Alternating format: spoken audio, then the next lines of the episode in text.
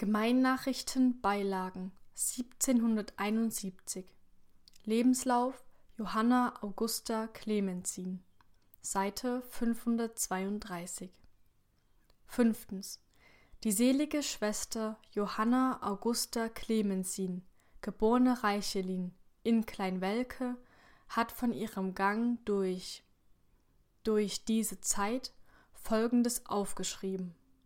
Ich bin den 22. April 1723 im Altenburgischen zu Oberrödel, wo mein Vater Pfarrer war, geboren. Ich wurde von Jugend auf zur Gottesfurcht angehalten und in meinen Kinderjahren sehr in Acht genommen, dass ich nicht unter andere Kinder kommen möchte. Darum gab sich auch mein Vater die Mühe, uns selbst lesen und schreiben zu lehren und meine Mutter hatte ebenfalls ein sehr genaues Auge auf uns. Ich schätzte es für das größte Glück, in meines Vaters Hause mit meinen Geschwistern vergnügt zu sein, denn wir hatten einander sehr lieb. An meine Eltern war ich sehr anhängig und gab mir alle Mühe, ihnen recht gehorsam zu sein. Denn ihre Unzufriedenheit konnte mich in eine solche Betrübnis bringen, dass ich kaum zu trösten war. Da blieb ich denn bis in mein dreizehntes Jahr ziemlich unschuldig, wurde aber dabei sehr hochmütig, denn ich wusste, dass ich geliebt wurde. In meinem vierzehnten Jahr wurde ich unterrichtet, dass ich mit zum heiligen Abendmahl gehen sollte. Die Sache war mir sehr groß, und der Heiland hat gewiss damals mein Herz gleich ganz haben wollen. Ich vergoß viele Tränen und gab mich ihm hin, ob ich gleich nachher manchmal anders dachte und mein Hang zur Welt fühlte. So wusste ich doch, dass ich so nicht bestehen könnte, und war allemal, wenn ich mit zum Abendmahl ging, geschlagen und nahm mir vor, ich wollte besser werden. In den folgenden Jahren fühlte ich allerhand Lust zum Bösen in mir. Aber der Hochmut und das Verlangen, bei meinen Eltern das gute, gehorsame Kind zu bleiben, hielt mich zurück. Im Jahr 1741 kam mein ältester Bruder nach Hause und wurde erweckt, fing auch an, sehr zu predigen und wollte uns alle bekehren. Ob ich mich gleich noch nicht ganz dazu entschlossen hatte, denn die Welt war mir noch lieb so wollte ich doch auch nicht zurückbleiben. Wir zehn Geschwister mochten bei einem Abendmahl im Jahr 1743 miteinander den, den Bund des Heilands zu sein. Und mein Bruder sagte, wer von uns dem Heiland wollte davonlaufen, dem sollte er seinen Weg mit Dornen vermachen, dass er wiederkommen müsste. Eine von meinen Schwestern ging gleich ganz in die Sache hinein, und der Heiland und sein Verdienst wurde ihr Leben. Sie ging auch im Jahr 1745 mit einer solchen Freudigkeit zum Heiland, dass, wie ich das ansahe, ich ganz außer mir war. Ich wurde so unruhig und verlegen über mich, dass ich mir keinen Rat wusste. Ich fühlte eine Feindschaft gegen Gott in mir und sahe, dass ich verloren und verdammt war. Und doch war ich überzeugt, dass mir niemand helfen konnte als er. Ich weinte und betete zu Stunden lang um Erbarmung. Meine Eltern sahen mir meine Verlegenheit an und redeten mir zu, aber da half nichts. Die ganze Welt war mir zu enge. Die Welt war mir auch auf einmal so zuwider, dass ich mit keinem Menschen mehr umgehen wollte und ich wurde ihr verächtlich. Das währte ein halbes Jahr. Mein Vater ging darüber aus der Zeit. Mein Bruder kam von Gotha, da ich ihm denn meiner Not offenbarete. Er sagte mir den simplen evangelischen Weg, dass man als ein Sünder zum Heiland kommen müsse. Da dachte ich, ist die Bekehrung so, so ist auch für mich noch Rat, und fasste ein Herz zum Heiland. Ich kam darauf, im Jahr 1747 zu meinem Bruder nach Hermsdorf, wo er Pfarrer war. Von da ging ich nach Herrnhut zum Besuchen und kriegte gleich ein Verlangen, bei dem Volk zu wohnen. Ich sagte es auch den Geschwistern in Herrnhut, fand aber sehr wenig Glauben, und man wies mich immer ab. Da redete ich mit dem Heiland ganz darüber aus und sagte ihm, wenn ich nicht zur Gemeine gehörte oder wenn ich auch zu ihr käme und nicht ganz gedeihen sollte, so wollte ich nicht hin. Indessen war ich stille und erwartete, wie es gehen würde. Auf einmal kriegte ich Erlaubnis zu kommen, war auch gleich von meiner, meiner Mutter und Geschwistern los, ging mit großer Freudigkeit nach Herrnhut und kam den 15. Februar 1749 daselbst an. Die Losung des Tages hieß Du hast wenig Namen zu Sarden. Wären gern alle zumal auf dem Brüdersaal bei dem Abendmahl. Ich zog gleich ins Schwesternhaus und bat den Heiland mit vielen Tränen, mich nicht eher in die Gemeine aufnehmen zu lassen, bis der rechte Moment da wäre. Denn ich wollte alle Gnaden in der Gemeine aus seiner Hand nehmen. Am 26. Januar 1750 wurde ich in die Gemeine aufgenommen. Die Freude, die ich darüber empfand, kann ich nicht beschreiben. Ich fühlte mich aber nach der Aufnahme so arm und schlecht, dass ich dachte, so bald werde ich nicht mit zum Sakrament gelangen, ob ich gleich eine große Sehnsucht danach fühlte. Aber wieder mein Vermuten hatte ich am 23. Mai desselben Jahres die Gnade des heiligen Abendmahls teilhaftig zu werden. Ich stund sehr beschämt vor dem lieben Heiland da und dachte, ist's möglich, solche schlechte Leute so zu lieben. Ich fühlte einen Gottesfrieden dabei, doch war mir der ganze Nutzen, den man vom Sakrament haben sollte, nicht so aufgeschlossen wie jetzo. Im März 1751 kam ich mit zum Chorabendmahl und war beschämt und gebeugt darüber. Ich ging auch meinen Gang ein paar Jahr kindlich fort, wurde von meinen Schwestern geliebt und hatte wieder lieb. Da aber der Heiland sah, dass ich anfing, etwas auf mich zu rechnen, führte mich der Heilige Geist auf das tiefe Verderben meiner Seele und Hütte. Ich redete mit meinen Arbeiterinnen darüber aus, und die halfen mir zurecht. Es kamen auch die Synodalreden des seligen Jüngers dazu, dass ich immer mehr Licht in die Sache kriegte. Doch konnte ich nie ganz mit mir zufrieden sein, denn ich wusste, was der Heiland für ein armes Kind an mir hatte. Alle Gnaden, die ich in meinem Chor genossen habe, sind mir zum Erstaunen gewesen, und ich habe oft gedacht, wie komme ich dazu? Mein jetziger Gang ist eine ganz, ganz aparte Arbeit des Heiligen Geistes und hat sich noch vorher angefangen, ehe der selige Jünger die Präparationsreden hielt. Die kamen mir aber recht zustatten. Meine Bedenklichkeit hat mich wohl oft dahin gebracht, zu denken, bin ich auch ein Geist mit ihm.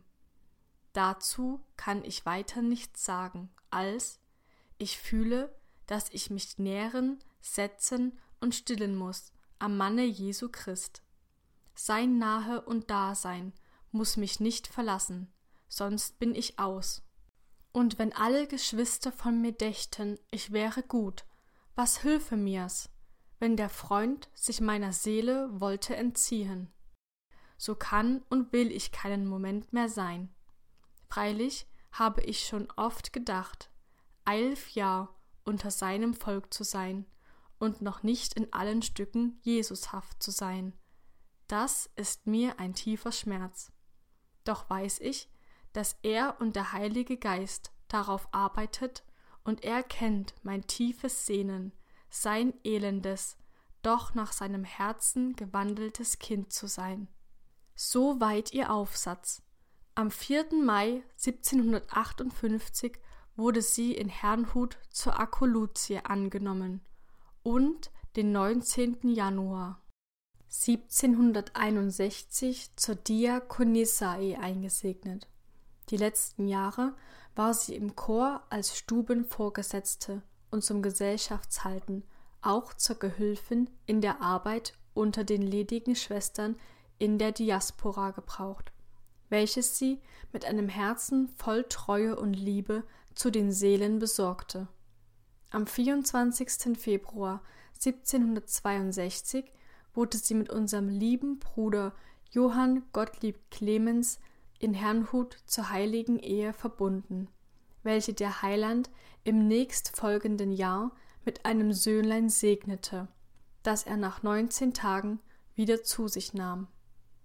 Ihre Treue, Liebe und ihr an Freud und Leid teilnehmendes Herz sowohl gegen ihren Mann als alle Geschwister in der Gemeine und Diaspora bleibt in aller Herzen unvergesslich. Sie suchte und flehete zum Heiland um eines jeden Gedeihen und Wohlergehen. Man kann sagen, sie liebte unsere wendische Nation mit ganzem Herzen, und ihr aufrichtiger und treuherziger Umgang und Wandel legitimierte sie bei jedem treuen Herzen. Ihr Herz war eben von der Martha Jesu. Jesu und der eigenen Erfahrung seiner unbegreiflichen Liebe und vielen Vergebens, so durchdrungen, dass sie aus dem Gefühl mit ihren Schwestern handelte. Sonderlich in den letzten Jahren, da sie Chorhelferin im Ehechor war. Sie dachte über jede Seele mitleidig und hoffnungsvoll, dass wenn sie noch nicht selig wäre, sie es noch werden könnte, und machte ihr Mut zum Heiland. Gar kein Missvergnügen konnte sie gegen irgendjemand tragen und auf den anderen Tag behalten. Sie entschuldigte gern, vergab und liebte und äußerte oft dabei, kann was Schlechters als ich sein? Da die Weide ihres Herzens die Martha Jesu war, so sollte und kriegte sie aus allen Versammlungen Nahrung und Weide. Und es tat ihr wehe, wenn sie eine Versammlung auf dem Saal nicht persönlich besuchen sollte. Die Geschwister waren an ihre Gegenwart auf dem Saal auch so gewöhnt, dass wenn sie einmal nicht da sein konnte, gleich die Vermutung und Frage war, ob sie krank wäre. Dem Leibe nach war sie schwächlich. Ihr munterer Geist aber und die Gnade Jesu erhielt sie aufgerichtet und zum Mühen für ihn unverdrossen. Dabei blieb sie in Erkenntnis ihrer Armut und nannte sich gern des Heilands Elende. Zu Anfang des Monats Mart 1771 war sie noch mit ihrem lieben Mann in Herrnhut, und auf der Rückreise besuchte sie die Sozietäten in Altlöbau und Sornzig mit vielem Vergnügen.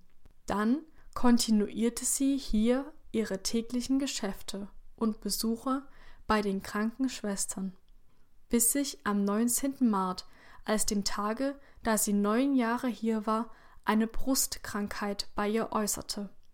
Daher sie sich am 22. ganz innezuhalten anfing. Nach allen treulich angewandten Mitteln sahe man die zwei letzten Tage, dass der Heiland bei Gelegenheit dieser Krankheit sie in seine ewige Ruhe rufen wollte. Ihren lieben Mann hat sie zärtlich lieb gehabt und während ihres Beisammenseins mit einer Treue bedient, die Gott allein vergelten kann. Mit demselben überdachte sie am 26. nachmittags mit dankbarem Herzen ihren ganzen, ganzen Gang und ihre neunjährige Ehe und hielt eine unvergessliche Herzensbande mit ihm. Nun war ihr nichts übrig, als ihrer Vollendung entgegenzueilen. Ein Zeugnis von ihres Herzens Stellung siehet man aus folgendem Liede, das sie ihrem lieben Mann zu seinem Geburtstage gemacht hat. Lämmlein, lass mein Lallen dir nur schon gefallen. Nimm die Seufzer an, die mein Herz dir bringet, und mit Dank dir singet. Ob ich gleich nichts kann, so möchte ich doch diesen Tag deine Füße trennend küssen und vor dir zerfließen.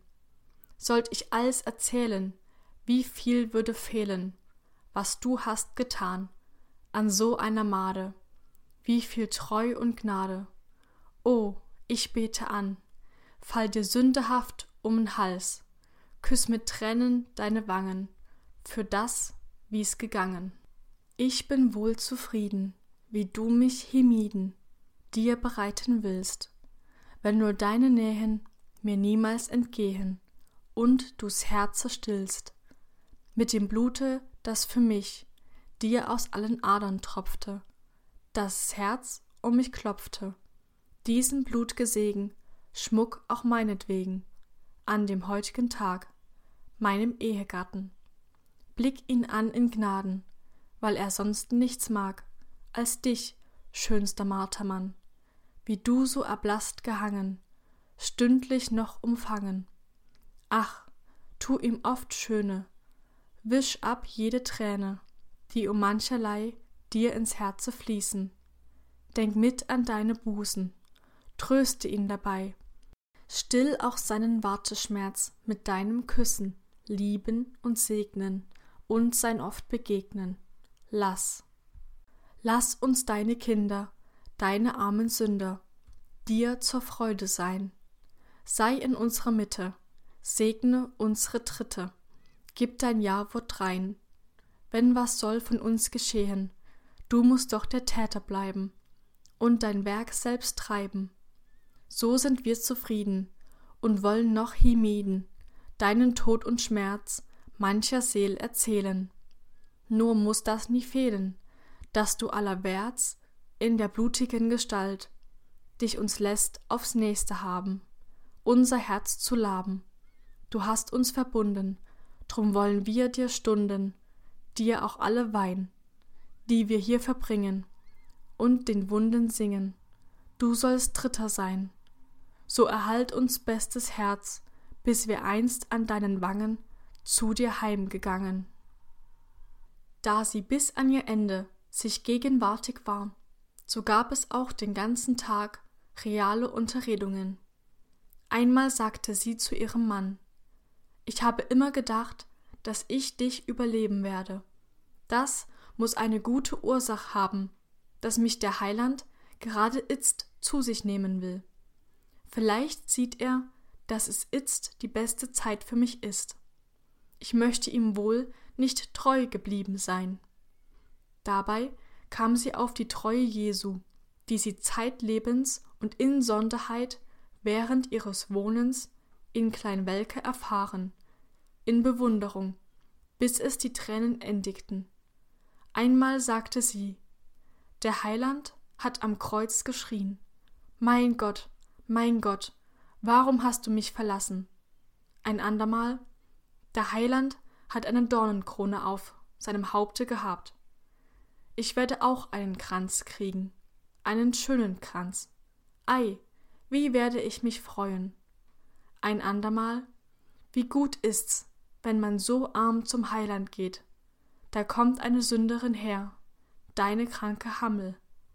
Zu ihrer Krankenwetterin sagte sie, ich denke, das wendische Gemeinlein hat, hat mir alles vergeben, wo ich was versehen ich habe auch vergeben. Ich werde vor dem Heiland an euch denken. Ich habe alle lieb gehabt. Man ist nicht imstande, alles anzuführen, was sie in der kurzen Zeit ihrer Krankheit und sonderlich den letzten Tag, bis ihr Otemstille stund, von ihrer nach dem Heiland hinlangenden Herzensbegierde geäußert hat. Diesen letzten Abend genoss sie noch mit großer Sehnsucht den Leib und das Blut Jesu im heiligen Abendmahl unter einem wahren Gottesfrieden. Nachher sagte sie Wenig Augenblicke sind's, so ist's vorüber. Da sind wir beisammen, ich und mein Lieber. ans Leichlein an das Blasse, da halte ich mich fest, so dass ich's Leben lasse, welches man etliche Mal hörte. Auch wiederholte sie oft mit Blicken nach der Höfe die Worte Lies doch, lieber Heiland, die Schrift, die mir zu gut in deinen Händen blieben. Aus dem Liede auch Schau doch deine Hände an, durch die ich bin formieret. Bei ihrer Mattigkeit erinnerte sie sich einige Male, dass der Heiland sein müdes Haupt nicht stille halten konnte. Zuletzt sagte sie, wenn sich einer auf was freuet und muss so lange warten. Man fragte sie, worauf sie dann warte. Sie sagte, in die blutige Wunden überzugehen. Eile, liebe Heiland, und hole deine Sünderin. Das waren ihre letzten Worte, und unter der Liturgie ihres Mannes nahete sich am 27. März 1771 früh bei Gelegenheit eines Steckflusses der selige Moment, da diese Magd des Herrn als seine versöhnte Sünderin mit dem Segen des Herrn und seiner Gemeine in Jesu Arm und Schoß sanft und selig überging, nachdem sie bis ins siebenundvierzigste Jahr gelebt hatte. Ihr Bruder Karl Rudolf Reichel hat nachstehendes, untermischtes Halleluja und Jesu Miserere bei dem geschwinden und seligen Heimgang seiner lieben Schwester gesungen. Ist's doch, als wenn's kaum möglich wäre, so schnell, so plötzlich heimzugehen, dass mir, indem ich's seh und höre, die Sinnen darüber stille stehn. Teils, teils vor Erstaunen, teils vor Freuden, bet ich den Heiland trennend an, der dir nach sogar kurzen Leiden so schnell den Himmel aufgetan. Ach, Schwester, welch ein Gotteswunder! Ach, welch ein unausstehlich Glück! Statt banger Wehmut denkt Gizunder mein Herz an deinen Gang zurück, in welchem sich durch alle Zeiten das Liebespfeil des Heilands findet. Du warst bei allen Schwächlichkeiten ein völlig glücklich Gotteskind. Schon dreißig Jahr sind verflossen, seit deines Bräutgams Gnadenrat sich über dir hat aufgeschlossen, seit dich sein Blut ergriffen hat. Wie hast du da um ihn gerungen, wie hast du da nach ihm geweint, bis ihm sein Werk mit dir gelungen, bis du erkannt, wie treu er's meint. Erst wardst du ins Gesetz geführet in manche tiefe Seelennot, denn wo die Finsternis regieret, da martert man sich fast zu Tod. Da jagt man das beklemmte Herze in lauter Kampf und Angst hinein und lässt von Jesu blut'gem Schmerze nicht gern ein Fünklein Trostes ein. Aus diesen ängstlich schweren Banden entriss dich Gottes Wunderhand und führet dich zu seinen Landen, wo sich die Wundensonne fand. Du hörtest in der Kreuzgemeine das evangelische Lebenswort und fandst in ihrem Freudenscheine den dir von Gott bestimmten Ort. Du fandst Gnad in seinem Blute und schmecktest süßes Seelenruh und tatest dir öfters was zugute und eilst auf seinen Tempel zu. Du fandest da die Lamsjungfrauen, die er für sich gesammelt hat, und zogst mit kindlichem Vertrauen auf seinen Wink in Gottes Stadt. Hier lerntest du dich besser kennen und lerntest ihm ins Herze sehen und fühlst die Liebesflammen brennen, die uns durch Leib und Seele gehen. Warst, warst unter deinen Chorgespielen vergnügt und selig, lieb und wert. Sie ließen dich ihr Herze fühlen, du hattst den Himmel auf der Erd. Er nahm dich zur Diakonisse, zu seiner Magd in Gnaden an.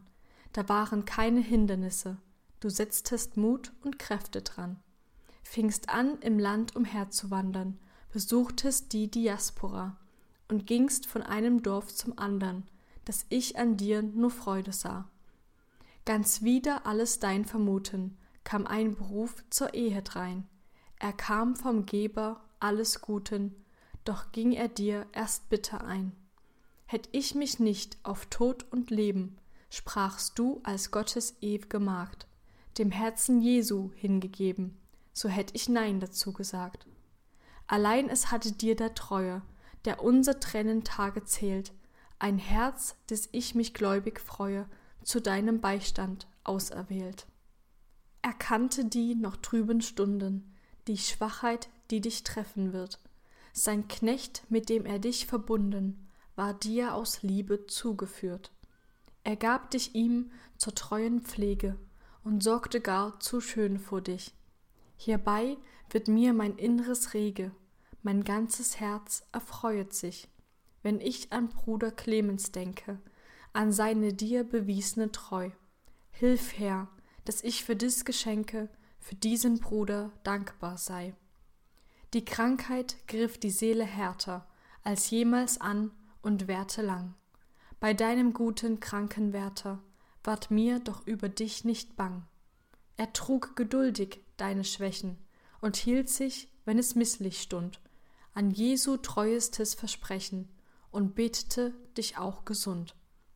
Du wurdest völlig froh und munter, und dientest Jesu ganz von neuem.